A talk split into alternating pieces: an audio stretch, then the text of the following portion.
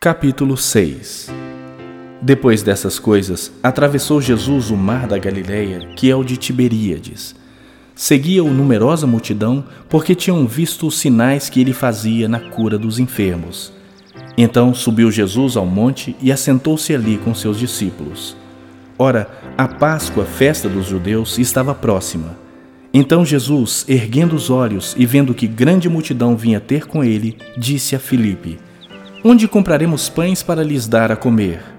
Mas dizia isto para o experimentar, porque ele bem sabia o que estava para fazer.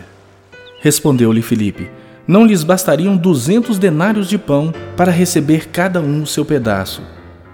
Um dos seus discípulos, chamado André, irmão de Simão Pedro, informou a Jesus: Está aí um rapaz que tem cinco pães de cevada e dois peixinhos. Mas isto que é para tanta gente? Disse Jesus: Fazei o povo assentar-se, pois havia naquele lugar muita relva. Assentaram-se, pois, os homens em número de quase cinco mil. Então Jesus tomou os pães e, tendo dado graças, distribuiu-os entre eles, e também igualmente os peixes, quanto queriam. E quando já estavam fartos, disse Jesus aos seus discípulos: Recolhei os pedaços que sobraram para que nada se perca Assim, pois, o fizeram e encheram doze cestos de pedaços dos cinco pães de cevada que sobraram aos que haviam comido. Vendo, pois, os homens o sinal que Jesus fizera, disseram: Este é verdadeiramente o profeta que devia vir ao mundo. Sabendo, pois, Jesus que estavam para vir com o intuito de arrebatá-lo para o proclamarem rei, retirou-se novamente sozinho para o monte.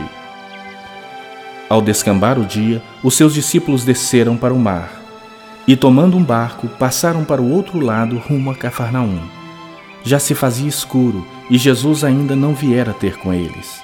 E o mar começava a empolar-se, agitado por vento rijo que soprava. Tendo navegado uns 25 a 30 estádios, eis que viram Jesus andando por sobre o mar, aproximando-se do barco, e ficaram possuídos de temor. Mas Jesus lhes disse: Sou eu, não temais. Então eles de bom grado o receberam e logo o barco chegou ao seu destino.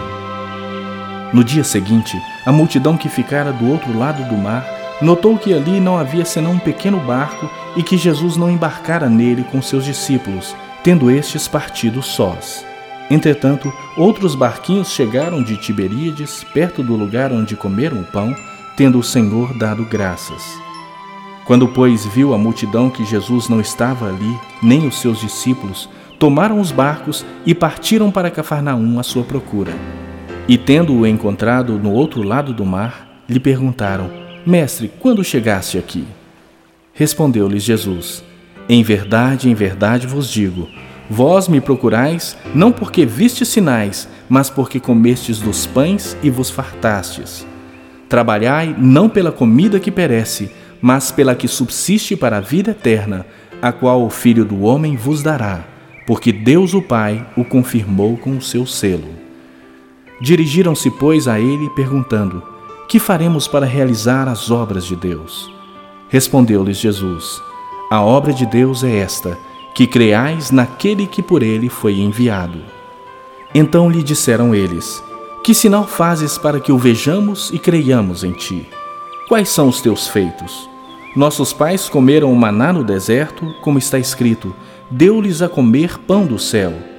Replicou-lhes Jesus: Em verdade, em verdade vos digo: não foi Moisés quem vos deu o pão do céu.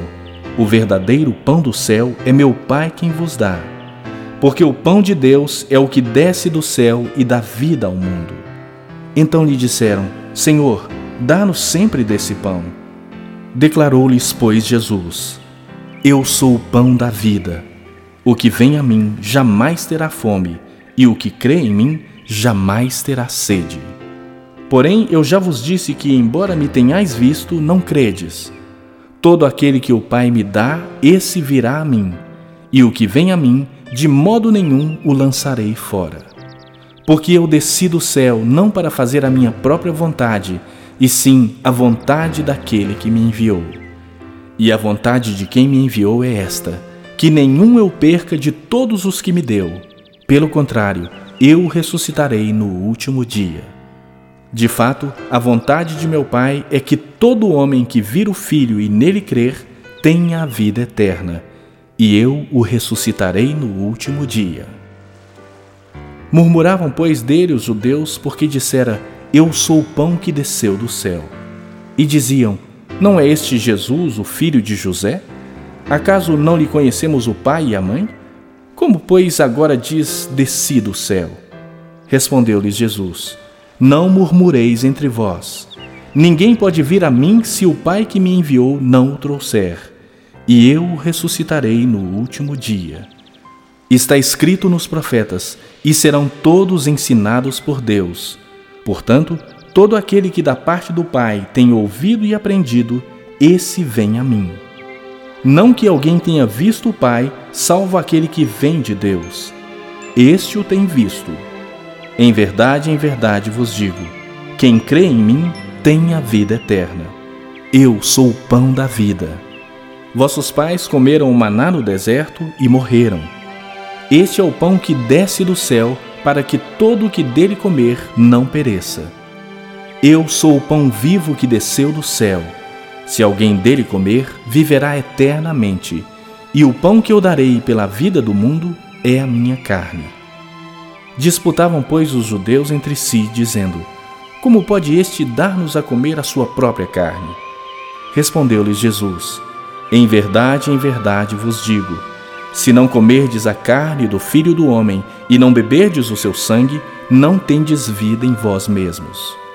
Quem comer a minha carne e beber o meu sangue tem a vida eterna, e eu o ressuscitarei no último dia. Pois a minha carne é verdadeira comida e o meu sangue é verdadeira bebida. Quem comer a minha carne e beber o meu sangue permanece em mim e eu nele. Assim como o Pai que vive me enviou, e igualmente eu vivo pelo Pai, também quem de mim se alimenta, por mim viverá. Este é o pão que desceu do céu, em nada semelhante àquele que os vossos pais comeram e contudo morreram. Quem comer este pão viverá eternamente. Essas coisas disse Jesus quando ensinava na sinagoga de Cafarnaum. Muitos dos seus discípulos, tendo ouvido tais palavras, disseram: Duro é este discurso, quem o pode ouvir? Mas Jesus, sabendo por si mesmo que eles murmuravam a respeito de suas palavras, interpelou-os: Isto vos escandaliza? Que será, pois, se virdes o filho do homem subir para o lugar onde primeiro estava? O espírito é o que vivifica a carne para nada aproveita. As palavras que eu vos tenho dito são espírito e são vida. Contudo, há descrentes entre vós, pois Jesus sabia desde o princípio quais eram os que não criam e quem o havia de trair.